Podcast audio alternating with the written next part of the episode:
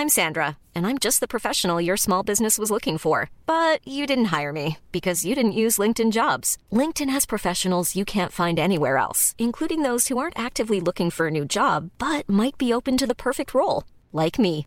In a given month, over 70% of LinkedIn users don't visit other leading job sites. So if you're not looking on LinkedIn, you'll miss out on great candidates like Sandra. Start hiring professionals like a professional. Post your free job on linkedin.com/people today.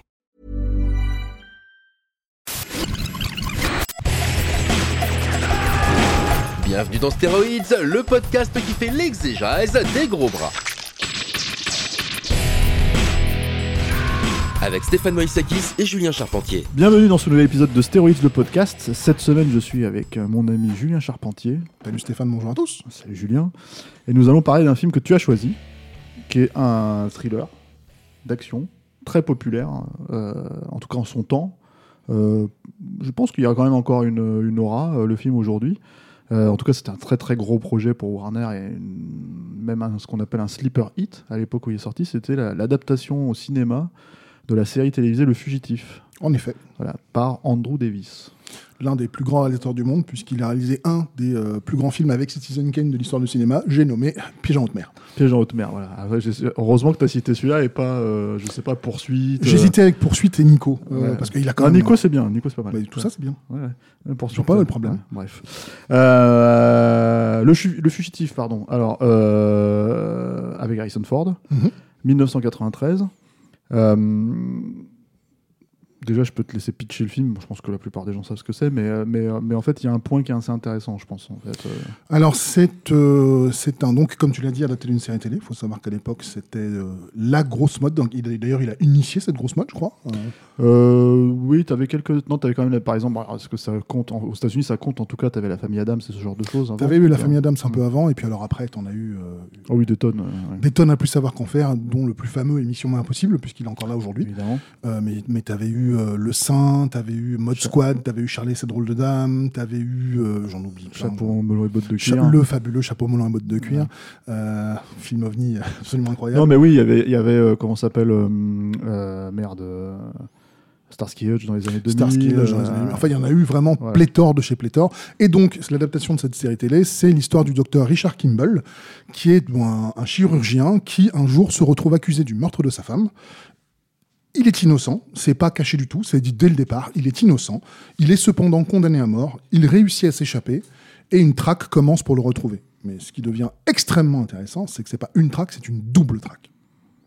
Double traque puisque euh, Harrison Ford, lui, veut trouver un manchot qu'il a vu au moment où sa femme est assassinée. Donc lui veut trouver la vérité et savoir qui est ce manchot. Et pendant ce temps, le, euh, son poursuivant, un marshal appelé le Sam- euh, Samuel Gérard, va essayer lui d'attraper Harrison Ford. Donc là, c'était clairement le pitch du film. C'est-à-dire que voilà, parce que la série, il faut savoir que c'était une très très grosse série aux États-Unis dans les années 60. hein. Euh, je crois que ça a duré des années, 6 ou 7 ans. hein, Quelque chose comme ça, ouais. Voilà, avec 120 épisodes. Donc en Mhm. fait, euh, là, c'est bon, c'est même pas que c'est condensé, c'est qu'en fait, euh, je pense que le, le point de départ est pris en compte. Et après, ils, sont, ils ont fait leur propre truc. Ce qui est aussi d'intéressant avec, euh, avec euh, ce projet-là, c'est qu'il est écrit par Jeb Stewart, qui est l'un des scénaristes de- du premier Die Hard. Mhm. Et on retrouve, on va dire, une, euh, une euh, comment dire, euh, moi je trouve quelque chose de similaire là-dedans, pas forcément, je parle pas de la qualité finale du film, mais dans l'approche, qui est l'idée en fait de créer un personnage de héros d'action, mais à visage humain, ce qui était clairement nouveau à l'époque de Die Hard. Euh, un peu moins avec le fugitif parce que c'était aussi quand même euh, ce que faisait ce qui- faisait un peu la, la- réputation d'Harrison Ford hors euh, comment dire les Indiana Jones par exemple mais voilà, il y a une approche qui est intéressante parce qu'il y a une idée de traiter au maximum en fait ce, ce- le thriller de façon réaliste, quoi. C'est-à-dire à- à échelle humaine. À échelle humaine et en, même temps d'avoir un héros d'action, parce que ça reste un film d'action, un, thriller, mais un héros d'action qui s'en sort avec sa tête, comme, euh, comme John McClane en fait. Ce sont pas des super-héros, ce sont pas des gens. Enfin, ils, sont quand même, ils se sortent de situations, je suis pas sûr que toi et moi on s'en sortirait, Euh, mais globalement ils s'en sortent avec sa tête. Euh, Richard Kimball fait une vraie enquête au cours du film, il essaie de comprendre, et vu qu'il est médecin, il fait pas une enquête policière. Il fait une enquête à travers ce qu'il connaît, la médecine. Moi je trouve ça plutôt, plutôt bien vu. C'est un des trucs qui est intéressant justement, je pense, et qui, euh, à mon avis, valide le succès du film. C'est-à-dire que En gros, euh, à l'époque où le film est sorti, il y avait, une mode du thriller, hein, on va dire, si tu veux. Euh, et, les thrillers, c'était généralement, il y avait un angle, un axe. C'est alors le film ne s'accroche, on, on va plus volontiers le comparer entre guillemets à Die Hard, hein, qui a comment dire, euh, qui a des, a des thrillers comme euh, Sans chaud pour meurtre de sang froid ou ce genre de film en fait qui pouvait sortir à l'époque, mais qui était très très euh, populaire, tu vois, et qui en fait traitait, avait une espèce d'approche Hitchcockienne en fait du, du sujet, du genre quoi, et qu'il traitait sous un angle spécifique, c'est-à-dire que par exemple c'était bon bah chaud pour meurtre de sang froid, c'est la psychiatrie, dans Basic Instinct, tu vois, si tu veux, c'était voilà, il y avait, y avait le, le- c'était un sex thriller, donc il y avait eu un angle, une, une, une approche, et du coup une enquête généralement. Et là en fait c'est je pense la double enquête qui fait que d'un seul coup euh, on se retrouvait vraiment avec une espèce de, comment dire euh, euh, de suspense pur en fait. C'est-à-dire que en fait le film ne fonctionne d'ailleurs le film ne fonctionne vraiment pour moi à mon sens que, que comme ça. C'est-à-dire que euh, c'est un divertissement c'est-à-dire on peut pas vraiment, on peut, on peut, c'est difficile, je trouve même de sortir du truc et de dire bon bah en fait c'est, c'est vraiment dans, dans la façon dont c'est fait, dans la façon dont c'est diverti, dans la façon dont ça divertit que ça fonctionne en fait, je pense. Il n'y a pas de grande thématique, il n'y a pas de volonté en fait de, de y a, ah, on, on tacle un peu l'industrie pharmaceutique, mais enfin c'est très Ça rapide. Voilà, c'est, c'est très rapide. Il y a vraiment en fait, il n'y a pas de sous-thème euh, sous-jacent et c'est vraiment l'histoire d'un homme qui essaye de montrer qu'il est, qu'il est innocent. Euh, qui est traqué et en fait si tu veux qui essaye de sortir de l'étau dans lequel on Oui, c'est vraiment un film qui est basé euh, sur son rythme. Et, Mm. euh, et c'est vrai que cette double enquête joue beaucoup dessus, puisqu'en fait, c'est comme une boule de neige, c'est-à-dire que tu passes de Sam Gérard à. Il n'y a, pas de. Sam Gérard, c'est l'antagoniste, mais c'est pas le méchant. Les, les- ces deux personnages euh, ont, un but noble. Un, rétablir la, vérité, et l'autre, on lui dit tu dois attraper un fugitif. Il y a d'ailleurs cette scène extraordinairement célèbre euh, qui a été. Alors, ce qui est marrant en plus, c'est que euh, cette scène-là, à la base, de- dont je vais parler, à la base, elle faisait cinq pages de dialogue. Mm. Et au moment où ils l'ont tourné, euh, d'ailleurs ils l'ont tourné dans deux endroits différents puisqu'ils l'ont tourné en chant à l'endroit qu'on voit dans le film et en contre-champ dans un studio Mhm. pour avoir une maîtrise un petit peu de, de ce chant contre-champ. Et il y a cette scène célèbre où, où, en fait il y avait cinq pages de dialogue pour expliquer pourquoi machin etc. Et ils ont tout balancé en discutant euh, parce que c'est un film très organique sur la, la façon dont il a été fait que je trouve très intéressante. Et l'un de ces exemples c'est ça, c'est qu'ils ont dit mais en fait on n'a pas besoin de tout ça pour définir le personnage. Il a juste besoin de dire quand Harrison Ford dit j'ai pas tué ma femme, de lui répondre j'en ai rien à cirer. I don't care. C'est pas mon boulot en fait mon boulot c'est de t'attraper Mon quoi. boulot c'est de t'attraper. Je- Et donc c'est la scène en fait justement où ils se croisent pour la première fois et que en fait Harrison Ford lui échappe en sautant. Bon spoil hein, mais c'est comme très connu, c'était même dans la bande annonce hein, pour le coup. Euh, il saute en fait dans le barrage. Alors c'est c'est- c'est ce que j'allais dire en fait, c'est la scène à la Die Hard, c'est-à-dire ça revient au, au, au- comment t'appelles ça euh, à- au saut de comment dire de McLean à la fin quand il est sur le building quoi. C'est-à-dire comment faire en fait là je suis dans une situation Dans une impasse. Voilà comment est-ce que je fais? Bah, je, je, je fais le saut de la foi on va dire si tu veux. La seule distinction je dirais c'est que la façon dont Jeb Stewart avait écrit cette scène d'ailleurs dans Die Hard, en fait, si tu veux, c'est qu'il avait vraiment écrit quelque chose qui faisait qu'on sentait que en fait il y avait un danger qui pouvait pas vraiment s'en sortir alors que là c'était beaucoup plus compliqué. C'est-à-dire dans Die Hard il saute il est accroché mais en fait le, le- comment dire par le à la lance d'incendie le truc se décroche s'accroche dans le rebord de- du haut du building bascule donc en fait le personnage a un sursis pendant une seconde et en fait il doit reprendre ses souffles en fait tirer à travers le truc. Enfin il y a tout un système en fait pour te montrer qu'il s'en sort mais que c'est compliqué. Alors que là c'est vrai que dans le fugitif en fait il saute et il s'en sort. Et même sort. euh, tout le monde se pose la question derrière, c'est pas possible qu'il soit vivant. Et du coup, c'est écrit dans le, dans le, justement dans l'intrigue que euh, le seul qui croit qu'il est encore vivant, c'est précisément euh, le Gérard. personnage de, de Tommy Donc, Jones. mais du coup, en fait, c'est vrai que tu as cette scène-là où, euh, du coup, qui, euh, Qui est un coup, acte poil- désespéré. Un poil, un poil moins réaliste, du coup, c'est ça que je veux ah dire oui, aussi. elle, elle est, bah, c'est-à-dire qu'il n'y a pas une, une personne au monde qui pourrait s'en sortir. Ouais, voilà. Mais du coup, effectivement, quand il saute, c'est un acte désespéré d'un homme qui, qui est, qui est au sens littéral coincé. Euh, et donc, il fait ce saut, et en même temps, c'est une scène qui sert à définir beaucoup plus Gérard que, euh, que Kimball. Puisque, effectivement, c'est en fait, vous allez me draguer ce fleuve, et s'il a été bouffé par les poissons, vous me trouvez celui qui a fait le repas. Mm. Enfin, c'est le mec, il est, euh, il, il a une tâche, et quoi qu'il arrive, il est obsédé par cette tâche. Et ça, c'est un truc que moi j'adore sur le film, c'est ils ont travaillé sur la définition des personnages à travers l'action, puisque comme tu l'as dit, le film ne s'arrête Mhm. jamais. Mhm. Il y a un truc super intéressant. à, à la mesure de ce qui se faisait dans les années 90, parce qu'aujourd'hui, un film qui s'arrête pas, Euh, bon, on- d'un côté, on peut dire c'est peut-être Mad Max Fury Road, par exemple, on va dire dans le cadre du cinéma d'action, mais ça peut tout aussi bien être dans l'esprit des gens un Fast and Furious 7 ou je sais pas quoi, tu vois. C'est euh, voilà, C'est-à-dire c'est- que c'est un film qui ne s'arrête jamais, mais dans lequel il y a quand même des pauses, puisque si ton rythme il est tout le temps à 11, au final, t'as pas de rythme. Voilà. Donc euh, là, là, effectivement, il y a, tu as, du 10, tu as du 9, tu as du 7, mais le film avance toujours. Il n'y a, a pas une scène en fait, où tu pourrais te dire celle-là, je l'enlève. En tout cas, je trouve pas. Et notamment, ce qui est intéressant, c'est sur l'intro. L'intro, aujourd'hui, est montée en- dans un flashback. C'est-à-dire que tu vois euh, en, montage alterné euh, ce qui est en train d'arriver au Dr. Kimball et en même temps ce qui est arrivé à sa femme. Et en fait, dans leur premier montage, ils avaient fait un montage su- qui durait un quart d'heure, 20 minutes, je crois, de l'introduction de sa femme, de Richard Kimball, machin, etc. Et puis ils ont regardé, ils ont fait, bon, non seulement on a un premier problème, c'est que c'est un peu mou, et on a un deuxième problème, c'est que du coup le film fait 2h20 et on perd une séance par jour. Et alors ça, Ouais. ça plaît pas au producteur.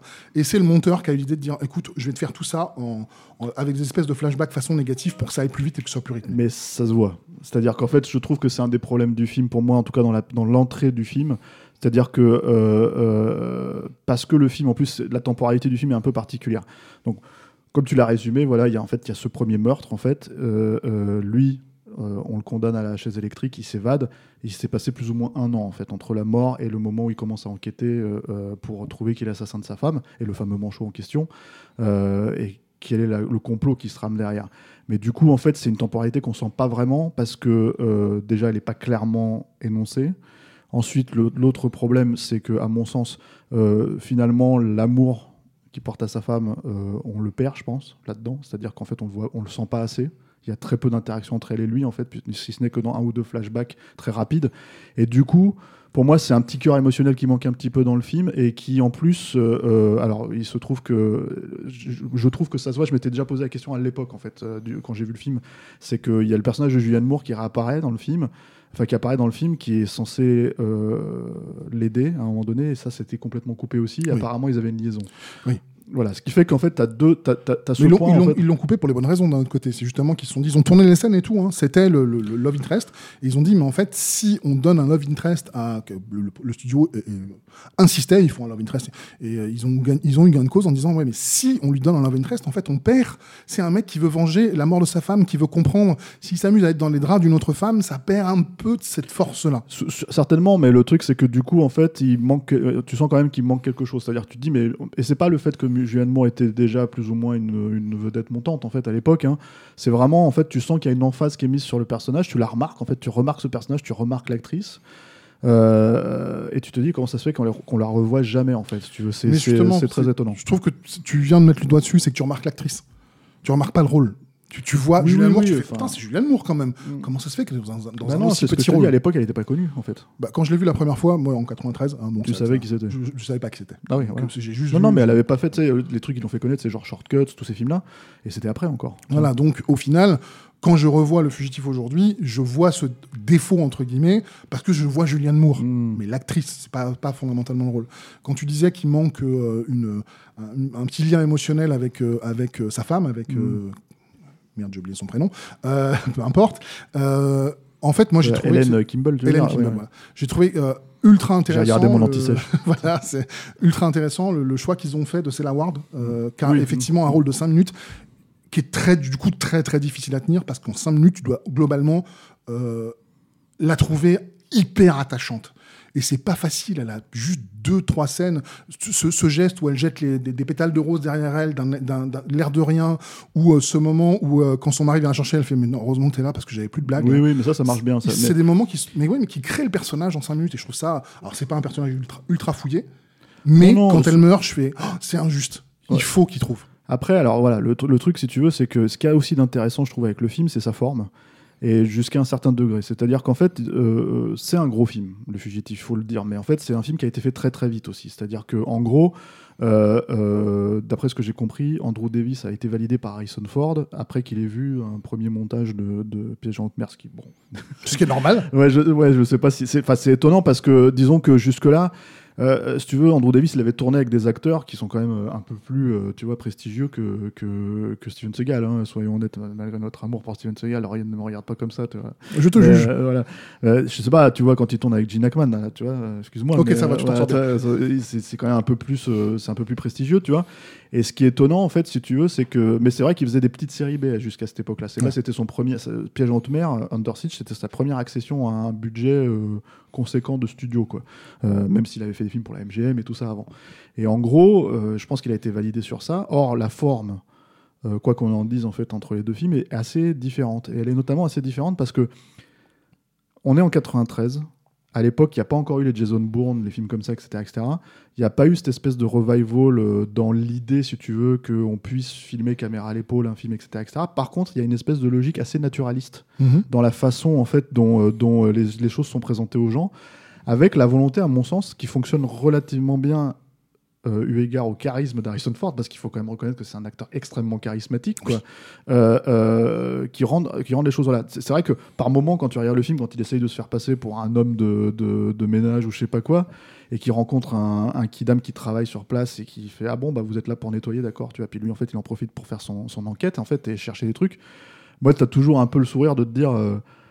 T'imagines le personnage, euh, tu vois, de la personne qui lui dit bah entrez, allez-y, faites, faites votre travail, tu vois, qui se dit quand même il est sacrément charismatique cet homme de ménage. D'un autre, côté- euh, ce- il est sac- sacrément charismatique, ce charpentier, puisque c'est ce qu'il était euh, avant Oui, de travailler sur des bien films. sûr, mais, euh, mais, mais, mais disons que en fait, si tu veux, ça, ça fonctionne pour un Indiana Jones, ça fonctionne pour un Star Wars, tu vois, si tu veux, quand à l'époque où il n'était pas encore très très connu.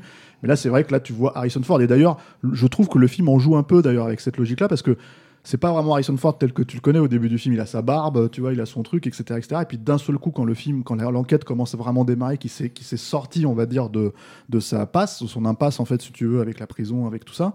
Bah, d'un seul coup, il se rase et là, tu fais ah bah oui, c'est Harrison Ford. et, euh, et d'ailleurs, le studio voulait pas la barbe, parce qu'ils ont dit on paye pas un mec, euh, je crois que c'était déjà 20 millions à l'époque. hein. En tout cas, c'était un Euh, paquet de pépettes. ouais, non, c'était pas un Euh, million, mais c'était beaucoup. ouais. Voilà, et ils ont dit on paye pas, on paye pas un mec comme Harrison Ford pour pas voir sa gueule et, la foutre derrière des poils quoi. Et, Mais Andrew Davis a été malin. Il a répondu il y a pas de problème. Si vous voulez pas qu'il ait la barbe au début du film, il l'aura pendant tout le reste parce qu'en fait faut pas qu'on le reconnaisse. Et le studio a fait bon ok, euh, il peut avoir la barbe au début. Ouais, et en fait, le truc, c'est que, c'est que, mais d'ailleurs, c'est marrant parce que ces histoires de barbe, c'est devenu, c'est un truc célèbre. Il y avait un film de Barry Levinson, je crois, en fait, qui a été fait dans les années 2000, euh, avec Robert De Niro, euh, sur, en fait, euh, cette inside, tu sais, cette, ce- ce- cette anecdote d'insider, en fait, sur le fait que tu avais, sauf que ça concernait pas le fugitif, ça concernait Alec Baldwin sur euh, à couteau tiré. Mhm. Avec, euh, comment il s'appelait euh, Euh, Anthony Hopkins. Anthony Hopkins, tu vois, le film de Lita Maori. Et en fait, c'est une anecdote connue à Hollywood où, en gros, si tu veux, euh, Alec Baldwin voulait avoir une barbe et le studio vous disait, mais tu peux pas avoir une barbe. Et ça a été une guerre, en fait, de, entre, entre Baldwin et le studio. Ils en ont tiré un film et c'est Bruce Willis qui joue le rôle de Baldwin, plus ou moins. C'est pas, ils se sont inspirés de l'anecdote. Ils jouent pas le rôle de Baldwin, Mhm. mais ils jouent ce rôle-là, quoi. Et, et pour dire quand même que c'est des problématiques assez basiques euh, Ouais, si c'est tu fou, veux, hein. que les mecs se, fou. se, se, se disent, quoi. Par contre, tu Aujourd'hui, Thor, il a un gros bide et personne dit rien. quoi. Euh, si, moi je ressemble au dieu du tonnerre et je suis un peu content. Ah, ouais, Ça- enfin, euh, enfin, avant non, mais là maintenant oui. Euh, en fait, il y a, tu parlais de cinéma naturaliste, mais il y a des- en plus il y a des trucs. euh, c'est un film qui a été fait très très vite et du coup ils ont utilisé des raccourcis qui sont assez étonnants. Euh, par exemple, la scène d'interrogatoire euh, de euh, qui, qui est au tout début du film où Harrison Ford, on lui dit mais en fait on pense que tu as tué ta femme, ou les deux flics lui disent. Ils l'ont tourné, mais alors en impro total, c'est-à-dire qu'ils sont entrés dans la salle, Harrison Ford ne connaissait pas les questions. Donc il, a réagi et il a joué en fonction, en pure réaction par rapport à ce que lui disaient les deux flics en face, qui sont d'ailleurs des flics dans la vraie vie, ce qui est assez marrant, euh, et qu'on retrouve dans quasiment tous les films de Davis. Et ils ont tourné la vrai, scène. putain. Ah, Ouais. d'accord. Ouais, et, euh, et, euh, et on- Tu vois, je sais bien, je fais des émissions, j'apprends des trucs. C'est rare hein, que tu apprennes des trucs parce que bon, un- quand même. je, je le surnomme un peu IMDB le mec. Hein, c'est- Ouais. Il est capable de vous citer la date de sortie d'un film le bon mercredi. Il- Ouais, mais euh, bon, bref. Et, euh, et ouais, et c'était une scène qu'ils ont tournée euh, vraiment comme ça. Euh, T'as as ce moment-là qui est, pour moi, aussi une autre façon de montrer comment ce film, c'est euh, que parfois les, dieux du cinéma se, penchent sur un film et, balancent de la poudre de magie. Et euh, quand t'as un casting qui est à mon sens parfait, quand t'as une scène comme ça où ils se disent bon, bon, on, comment on tourne ce truc-là, bon bah on va essayer ça. Quand ils disent à la fin, euh, toujours en parler de naturalisme, il il y a une, une poursuite qui se passe pendant la Saint-Patrick La Saint-Patrick à Chicago, Oui, ça, c'était complètement ville- improvisé aussi, C'était ouais. complètement improvisé. Les mecs, ils ont foutu Harrison Ford en plein milieu de la vraie parade. Ils ont foutu Tommy Lee Jones en plein milieu de la vraie parade. Donc, quand t'as des gens qui se retournent pendant le film parce qu'il y a des, parce que y a, c'est, c'est pas parce qu'il y a un mec qui marche. c'est Il est vachement content, mais- charismatique, ce- cet Irlandais. et c'est assez fou, c'est-à-dire que du coup, moi, la première fois que j'ai vu le film, je me suis dit, oh la vache, ils ont, ils ont carrément le peint le, euh, le, euh, le fleuve en vert, parce que le fleuve est entièrement vert comme les couleurs de Saint-Patrick. Non, ils l'ont pas fait, c'est la ville qui l'a faite, parce qu'ils ont tourné pendant la vraie parade, ils ont juste attrapé un et, et basta, ils y vont, quoi. Mais quelque part, en fait, le truc qui est intéressant avec ce film-là, justement, c'est que moi, je suis pas un grand fan du style du film. C'est-à-dire que, tu vois, je préférais toujours quelque chose de plus, euh, comment dire, euh, dynamique et chiadé. Euh, parce que c'est aussi, euh, comment dire, mais en fait, la- l'aspect pris sur le vif fonctionne. Et surtout, on a du bol finalement que ce soit pas justement parce que dix ans après, en fait, ça aurait été filmé caméra à l'épaule et ça aurait été n'importe quel Jason Bourne ou un truc comme ça. Et, à mon sens, en fait, ça aurait beaucoup plus, comment dire, desservi le propos parce que ça serait vraiment rentré dans une esthétique euh, générale, quoi.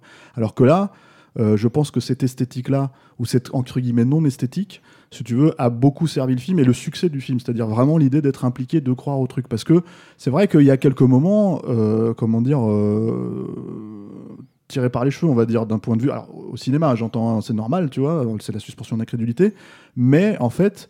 Euh, qui sont quand même impressionnants. À l'époque, euh, par exemple, la scène du train, la scène en fait Mhm. justement de l'évasion, quand, euh, quand tu as toute la scène dans le, dans le camion de, de prisonniers qui se font transférer, que le camion atterrit sur, sur une aire, sur une, pardon, sur, Sur une des rails. de, sur des rails de, de, de- de train, que le train arrive à ce moment-là et qu'en fait Harrison Ford saute au dernier moment dans un même plan, en fait, si tu veux, avec une, avec une, une transparence, si tu veux, euh, euh, le truc numérique, ça fonctionne, moi je trouve, euh, du tonnerre. quoi. Aujourd'hui, l'effet se voit un petit peu Oui. plus, tu vois, mais à l'époque, c'était vraiment impressionnant. C'était euh, c'était saisissant, d'autant que euh, ils n'ont pas utilisé de maquette, ils n'ont pas utilisé d'image synthèse parce qu'on était un peu trop tôt pour ça. Les C'est une maquette le train, non Oui, le- non, Euh, non, ah le, tra- le train, maquette, le non, train, ouais, euh, c'est pas une maquette, ils ont fait un Mm. vrai, euh, ils ont pris un vrai train qu'ils ont envoyé sur les roses quelque part en Caroline, parce que pour le coup, ça a été- cette partie-là du film a été tournée en Caroline. Il pas à Chicago. paraît oui, d'ailleurs, t'as raison, parce qu'il paraît que c'est encore une attraction, euh, le déraillement. Euh, c'est possible. place, contre, ouais, ouais. Mais oui, c'est- ils ont fait dérailler un vrai train. Donc en fait, il y a l'incrustation d'Harrison Ford, qui Mm. elle évidemment est fausse quand il court devant le train aussi. Mais le reste de, de la séquence, c'est ce qu'il disait, c'est pour eux c'était la plus grosse scène du film parce qu'ils pouvaient pas la rater. Il n'y avait pas de deuxième prise. Quoi. Oui, c'est ça. Ça coûtait euh, une bonne partie du budget. Ils faisaient dérailler un train. T'a- T'avais des mesures de sécurité de partout. T'as des caméras qui s'en sont pas sorties. Hein, paix à leur âme parce qu'elles nous ont quand même offert de beaux plans. Euh, et euh, ouais, c'est c'est une scène qui est Enfin, à l'époque, c'était incroyable de voir ça sur un écran. Oui, oui, et puis en plus, il y avait ce truc. Alors, moi, je- le capital sympathie, moi, je, je suis. je- on a beaucoup parlé de Die Hard au début, même si en fait, en vrai, les deux films ne se. Ne se ressemblent assez peu. Voilà, euh, euh, et puis c'est pas de ce niveau-là, évidemment, pour moi, hein, en tout cas. Euh, mais donc, je sais pas, j'aime bien le film, si tu veux. mais surtout, ce qu'il y avait de- de- d'intéressant aussi, c'était c'était coincé entre deux films. Enfin, en fait, une période un peu. Étrange je trouve dans la carrière d'Harrison Ford. C'est à dire que moi en fait sa reprise du personnage de Jack Ryan j'aime pas du tout. Euh, sur, euh, sur jeu de guerre ou sur jeu de guerre notamment plus encore que Danger immédiat Danger immédiat je préfère encore le film si tu veux à comparer les deux quoi. Euh, mais il y a aussi beaucoup d'autres problématiques hein. c'est à dire que en fait euh, quand tu connais un peu les trails quand tu sais comment ça s'est passé à la base Harrison Ford devait être dans Octobre Rouge. Mhm. et en gros ce qui s'est passé c'est qu'il a fait un peu chier McTiernan tu vois sur le truc. Si ça s'est pas fait ils sont allés chercher Sean Connery euh, parce que justement Harrison Ford voulait le personnage de Jack Ryan et il a essayé de le faire un lobbying pour faire virer Alec Baldwin Alec Baldwin a tenu, et en fait, quand il a été question de lancer jeu de guerre, euh, c'est, euh, je crois, McTiernan et Baldwin qui ont dit nous, on a des racines irlandaises, on n'a pas envie en fait de, les montrer comme des méchants. Ce film-là ne nous intéresse pas, on aimerait en adapter un autre. Et c'est là où Harrison Ford est, est rentré en ligne de compte en disant moi, je vous le fais. Et, à Paramount, euh, et du coup a récupéré le rôle qu'il voulait euh, euh, deux ou trois ans auparavant. Et il y a tout un espèce de jeu politique comme ça, euh, dans, en, en, en interne, je veux dire, qui, euh, qui déjà, moi, je trouve, ne rend pas le personnage très sympathique, même si je pense que ça se joue avec beaucoup d'acteurs comme ça qui ont un Mhm. pouvoir, qui le font, hein, ça, je vais pas dire le contraire. Mais en plus, je trouve que lui-même se faisait plus vraiment chier, quoi. C'est-à-dire que, en gros, euh, je le trouvais pas terrible là-dedans, je le trouvais pas terrible dans Présumé innocent, dans, dans euh, tu vois, ce genre de film, en fait. Et à, à propos d'Henri, tu vois, c'est- un peu chaud quand même. En fait, me- tous ces films-là, mis à part Jeu de guerre, qui est... enfin, il n'y a rien à sauver dans Jeu de guerre. J'ai j'ai beau essayer, j'ai Ouais, beau c'est- adorer Harrison Ford. ouais. Ça, ça me, ça me, il y, a aucun film où je me dis oh là il joue mal. Par contre, là où je te rejoins, c'est que euh, Il se fait pas chier, quoi. euh, il- dans le fugitif, j'ai l'impression qu'il est impliqué. Vraiment. Ah voilà, c'est ça. C'est-à-dire qu'en fait, Ça et puis, et puis il y a ce truc en fait, c'est-à-dire que, en fait, ce que je voulais dire pour, pour revenir à tout ça, c'était, si tu veux, c'était aussi, c'est pas seulement qu'il est impliqué, mais c'est qu'il est sympathique. C'est-à-dire que son charisme reste intact vis-à-vis de, c'est-à-dire tu te dis pas forcément ah c'est Indiana Jones, tu vois, mais c'est Harrison Ford quoi. Tu te dis putain c'est l'acteur que j'aime parce qu'il faut quand même rappeler aussi un truc, c'est-à-dire que c'est peut-être oublié aujourd'hui pour pas mal de monde, même si si tu veux euh, les films restent, tu vois. Mais Harrison Ford, c'était littéralement le héros de notre enfance. Ah, C'est-à-dire que euh, c'était le mec qui était Han Solo et euh, Indiana, Indiana Jones, Jones. quoi. Et donc, du coup, même si aujourd'hui, bah, c'est Indiana Jones 4 et Han Solo dans un film de merde, euh, je veux dire, euh, le truc, c'est que dans une suite de merde, je veux dire, voilà, c'est, ça a beaucoup.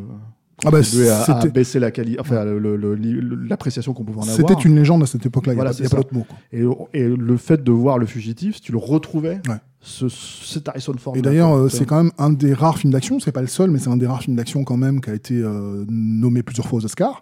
Alors ça, c'est un des problèmes que j'ai avec le film. Qu'on a bah, remporté Il peut rien quelque. Enfin, je pense qu'il y peut rien. C'est pas vrai parce qu'il y a beaucoup de lobbying pour pour, pour arriver à ce truc-là. Il a, il a... Mais ça m'a vraiment étonné. C'est-à-dire que je m'étais dit vraiment, c'est ça le film d'action que vous allez parce qu'il y en a pas en fait de film d'action qui est nommé. Mhm. Genre même même Steven Seagal était très très surpris de pas être nommé pour terminer l'année on suivante. l'est- on l'était on l'était aussi. Voilà, Euh, c'est ça.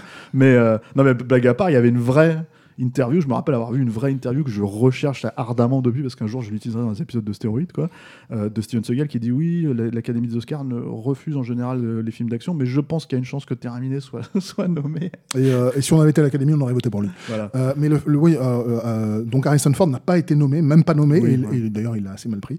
À l'époque, il était pas content, hein, Mhm. et, et, et Tommy, et Tommy Lee Jones a eu, a eu l'Oscar du meilleur second Il rôle. était, il était assez, comment dire, il était en lice déjà parce que l'année d'avant il était nommé pour JFK, Mhm. euh, pour son rôle dans JFK en second rôle aussi, et en fait, euh, donc c'était attendu en fait, c'est-à-dire que quelqu'un comme Tommy Jones qui était vraiment en train d'exploser, Ouais. de devenir une superstar Il à ce a- moment-là. Il y a aussi euh, une anecdote, excuse-moi de t'interrompre. Il y a une, une anecdote super rigolote, c'est Joe Pantoliano, espèce Mhm. de voleur de scène absolument génial que j'adore. Dans le film, il va être blessé à un moment, et donc quand il est sur la, sur la, sur la civière, il fait des grands gestes. ah, ah, ah. Puis Harrison Ford qui va le voir, il fait Mais qu'est-ce que tu fais là? Euh, Pourquoi tu gigotes comme ça? Et Pantoliano lui fait Mais t'es fou, s'il y, a- s'il y a une suite, il faut que les gens sachent que je suis en vie, ok? Donc je bouge sur ma civière parce que je veux pas que les gens pensent que je suis mort. Et d'ailleurs, il est pas dans la Et, suite. euh, euh. Ah, si. Et euh, et Harrison Ford, le regarde et fait Mon gars, il y aura pas de suite parce que je veux pas qu'il y ait de suite. Ouais. Et l'anecdote est incroyable parce que s'il y a eu, eu une suite ouais. et Harrison Ford n'est pas dedans. Et évidemment, et en plus, l'autre truc, c'est que c'est surtout, ça te démontre en fait cette suite. Alors moi, là, on, on va pas en parler forcément parce que déjà, j'ai pas revu le film depuis des années hein, sur cette suite, là, US Marshall, quoi. Euh, mais en plus, moi, j'ai vraiment pas aimé à l'époque où c'est sorti. C'est quoi. vachement bien.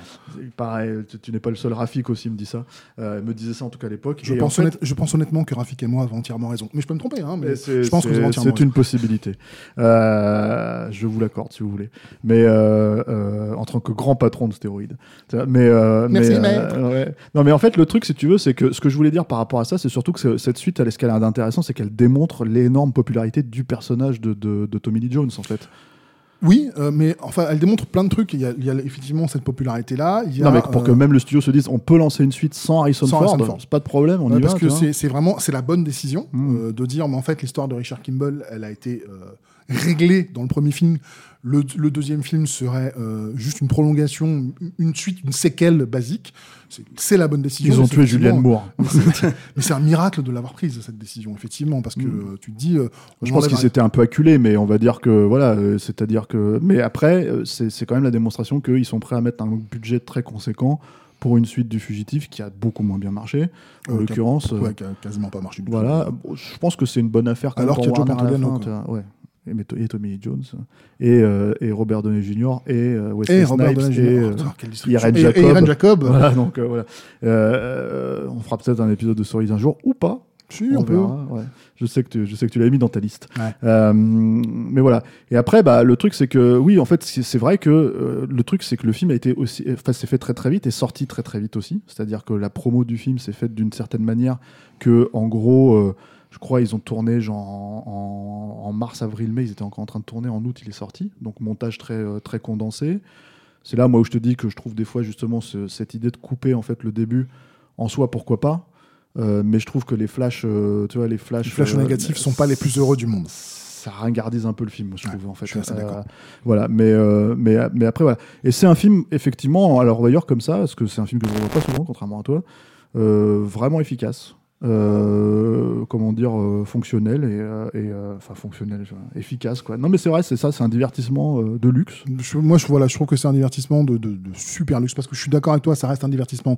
T'en changes pas changer en tant qu'être humain, mais t'en sors pas changer en Non, tant et puis même, même la, la face du cinéma n'en sort pas changé. C'est ça que je voulais dire. C'est-à-dire qu'en fait, encore une fois, dans la comparaison avec Die Hard, disons, tu vois, c'est-à-dire que tu as plein de gens qui nous disent ah oui, mais Die Hard non plus, en fait, c'est pas, il y a pas, Il y a pas il de a- grande il a changé le mais cinéma. sauf que par contre, Die Hard, au-delà même du fait qu'il a été copié, il a une forme, si tu veux, qui a vraiment, qui a vraiment donné le là du cinéma d'action pendant, pendant des vrai. années, quoi. C'est vrai, euh, le fugitif a mis à la mode les adaptations de séries télé, mais c'est moins important parce que c'était juste une mode. Mhm. Euh, maintenant, voilà, moi, c'est un, un film que vraiment, euh, je trouve très très bon. Comme je te dis, pour moi, il y a l'effet du, du- du cinéma où, où on met euh, de l'improvisation, euh, de l'écriture avec des mecs qui sont quand même costauds, des acteurs qui sont exceptionnels, euh, des scènes qui fonctionnent, de, de la réalité, de, de la mise en scène à travers le rythme. Donc il y a énormément de steadicam, qui est un truc qu'on perd un peu aujourd'hui, alors que moi j'adore le steadicam, ramenez-moi le steadicam et arrêtez l'épaule. Donc c'est un film C'est je- plus de travail. Hein. Ouais, c'est- c'est un film que je revois, euh, pas tous les ans non plus, mais de façon régulière. Et à chaque fois, c'est le genre de- c'est ce genre de film euh, que j'adore. C'est tu tombes par, dessus, pas par hasard dessus à la télé. Et moi, quand ça m'arrive, bah, je me dis, ah, je regarde 5 minutes et je regarde en entier. Ça marche à tous les coups. Il y a un point euh, dont on n'a pas parlé, euh, qui est euh, le chef opérateur, Ouais, Michael Chapman. ouais. qui, a- qui nous a quittés quittés il y a pas longtemps, voilà, et qui était, euh, qui était notamment le chef-op euh, de Scorsese, euh, etc., etc. Qui, bon, là, c'est pas son travail le plus représentatif, moi, je dirais. Non. Quoi.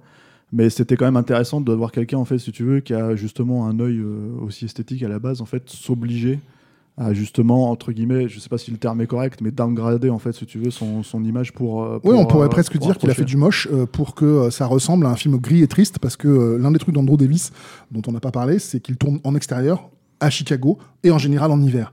Donc les gens dans ces films, ils ont froid. Mais alors, ils ont froid, et ça se voit. Quand tu vois Harrison Ford qui sort de la flotte en plein hiver, alors il est d'accord, il est en Caroline, mais enfin, globalement, il devait faire 3 degrés, quoi. Mhm. Les mecs, ils sont gelés et ils jouent pas à ce moment-là. Et c'est super fort. Et Michael Chapman, c'est vrai qu'il a adapté sa photo pour lui donner, pour que t'aies froid avec Harrison, en fait. Il n'y a pas de problème dans ce film, tu te les gèles. Alors, on se les gèle dans euh, Poursuite? Absolument. Moi, je suis, mais je suis, je suis mais bouffé par le froid dans Poursuite, euh, avec Bon, celui-là, attends, si tu veux faire US Marshall, on fait pas euh, Poursuite. hein. Moi, je te préviens tout de Ah bon, on fait US Marshall, tant pis, c'est mieux. Ouais, voilà. Euh, parfait. Bah oui, Andrew Davis, on en a pas trop parlé, mais c'est vrai que je trouve que c'est pas forcément. Enfin, c'est-à-dire, c'est ça qui est intéressant aussi, c'est que c'est pas forcément le film. C'est-à-dire que c'est son plus grand succès. Oui. C'est probablement, De son- loin. probablement objectivement son meilleur film. Subjectivement, c'est c'est Under Siege. Non, c'est Nico, pardon. Mais euh, mais C'est objectivement son meilleur film, voilà. donc. Mais mais et en tout cas, c'est celui pour lequel il on va dire. Euh, mais ce qui est assez étonnant, c'est qu'on n'en parle pas tant parce que finalement, à la fin, même malgré tout ce qu'on a dit, et ce qui est vrai, tu vois, c'est-à-dire l'idée que ça soit vraiment que ça vienne de lui, en fait, cette approche euh, naturaliste du film, euh, du projet, quoi, et de la façon de le traiter, c'est-à-dire lire le scénar de cette manière, se dire, ok, on va partir dans cette direction-là. Bah, c'est pas quelque chose qu'il a forcément refait à chaque fois. C'est-à-dire que vraiment, euh, même les autres films, même Poursuite, il y a du numérique à, à gogo. euh, je me rappelle notamment. À gogo, non. Il y a une scène. quand même une scène d'explosion nucléaire Voilà. totalement irréaliste. Pas vois, du tout. Euh, Il y, a, y a Ken Reeves qui va plus vite qu'une explosion nucléaire à moto. Je vois pas ce qui te pose un problème. c'est tout à explosion fait nucléaire crédible. qu'à moto Non, Ah c'est non, c'est Ken, Keanu Reeves, ouais, d'accord. c'est Keanu et Crashel Non, Weiss parce qui que c'est tellement irréaliste que ça aurait pu être l'explosion nucléaire ça. qu'à moto Ça aurait été sympa en qui- même temps. qui reste au milieu parce que bref. Donc, mais c'est la seule, Bref. c'est le seul numérique. Sinon, tu as aussi beaucoup ce, ce- traitement euh, de gens qui se les gèlent, vraiment. hein, euh, Oui, oui, mais je me rappelle d'un truc aussi avec une explosion à la fin, euh, dans le truc où ils font sauter le, petit. Je crois que les gens qui ont vu le film savent de quoi je Parce que là, moi, j'arrive même plus Voilà, à. les trois quoi. personnes qui l'ont vu euh, Ouais. et, et la, la personne qui l'a aimé, c'est moi. Et euh, mais en tout cas, voilà, oui, Andrew Davis a eu euh, a eu son petit moment, son plus grand moment, c'est le fugitif. Mais c'était un, un artisan que j'aimais bien. Il a un peu disparu des radars. Ouais, Euh, Comme beaucoup de, de- de gens de cette époque-là. Voilà, hein. comme, comme, comme un Peter Iams, il a aussi disparu. Comme, enfin, il y, en a, il y en a eu trop des comme ça qui ont disparu. Moi, je, s'il ressort un film un jour, je pense que je, je serai client. Maintenant, c'est vrai que le dernier dont je me souviens, c'est Coast Guard avec Kevin Costner. J'adore pourtant Kevin Costner. C'est pas son meilleur. Ouais, Le truc avec Andrew Davis, c'est surtout qu'il s'est un peu grillé, c'est-à-dire qu'en fait, il y a poursuite pour, il, il il a fait poursuite pour se racheter, si tu veux, une conduite au box-office. Après, euh, justement, avoir fait un film de jumeaux avec. Euh, avec Faux frère, pas jumeaux avec Andy Garcia, avec Andy Garcia, Que j'ai même pas vu. qui est pour le coup, enfin moi je l'ai vu, c'est une comédie, euh, enfin je l'ai vu à l'époque, quoi. C'est une espèce de comédie dramatique, si tu veux, et bon, vaut mieux qu'il fasse des films d'action, effectivement, quelque part. Quoique, en fait, comme moi, j'aime pas trop poursuite, euh, voilà. Mais, mais disons qu'en fait, c'était vraiment, il l'a fait pour se racheter. Tu l'as pas vu depuis longtemps, si tu le revois, tu verras la qualité. À l'époque. Keanu Reeves était, était donc euh, une grosse promesse du cinéma d'action aussi. Hein, Oh, bah, euh, le- le il poursuite, est c'est- resté finalement, mais en fait, pas à cause de ça, quoi. Globalement, c'est un calcul de producteur. hein. Alors, on a vu Speed, le mec il est trop cool dedans, puis on a vu Fugitif, bah, ça a rapporté plein de pépettes. Bah, on prend le réalisateur du Fugitif et le mec de Speed et on fait qu'il court vite. C'est bien, non? Voilà. Voilà, on appelle ça poursuite. On appelle ça poursuite. Alors que c'est chain reaction. Chain hein, voilà. Mais bon, là, Grand, on, grand film oublié. euh, exactement. Voilà. Euh, Euh, est pour conclure, Ah je dirais juste que si vous voulez voir euh, le film, il est disponible en Blu-ray. Oui, oui. Euh, facilement. ouais. Je vous conseille malgré tout l'édition américaine qui est dézonée, hein, donc elle est visible n'im- sur n'importe quel lecteur, parce que le master est bien meilleur. Euh, c'est- il a été refait pour les 20 ans du film, je crois, ou les 25 ans, l'un des deux. Et euh, en plus, il y a des plein de bonus euh, super Le intéressants. Blu-ray, ça serait le Blu-ray. Oui, ça, oui, oui, ça- Il y a des plein de bonus super intéressants, donc édition américaine. Voilà, c'est très facile à voir, très facile à obtenir. Je crois qu'elle est pas très chère, et pour moi, elle en vaut vraiment la peine. Voilà. Merci, monsieur Julien Charpentier. Bah, merci à toi et merci, à tous. Et merci Alain Mercier. À Merci Alain, la technique. N'est-ce pas C'est son nom de Euh, famille, la technique ou pas? À la technique, c'est son famille. Alain Mercier, c'est son prénom. Et, euh, et, euh, et merci à tous en fait qui nous avaient écoutés. Merci à ceux qui ont typé euh, du jusqu'ici pour nous soutenir. Alors c'est tipeee.com avec 3 e et le mot clé c'est Capture Mag. Vous pouvez nous écouter sur les plateformes habituelles, c'est-à-dire euh, c'est-à-dire SoundCloud. Toi, t'écoutes sur quoi, toi, toi Moi, j'écoute sur euh, YouTube, tout bêtement. Toi, t'écoutes sur Win Winamp. La private joke que personne ne peut comprendre. mais- bah, c'était tellement old school, quoi. C'est vrai, Voilà. Euh, oui, si Winamp proposer des podcasts, tu nous écouterais là-dessus. sans doute. Voilà. Euh, YouTube, SoundCloud, donc Google, Google Podcast, Apple Podcast, Apple, tout le tralala, voilà quoi. Donc je vous dis merci et à la prochaine.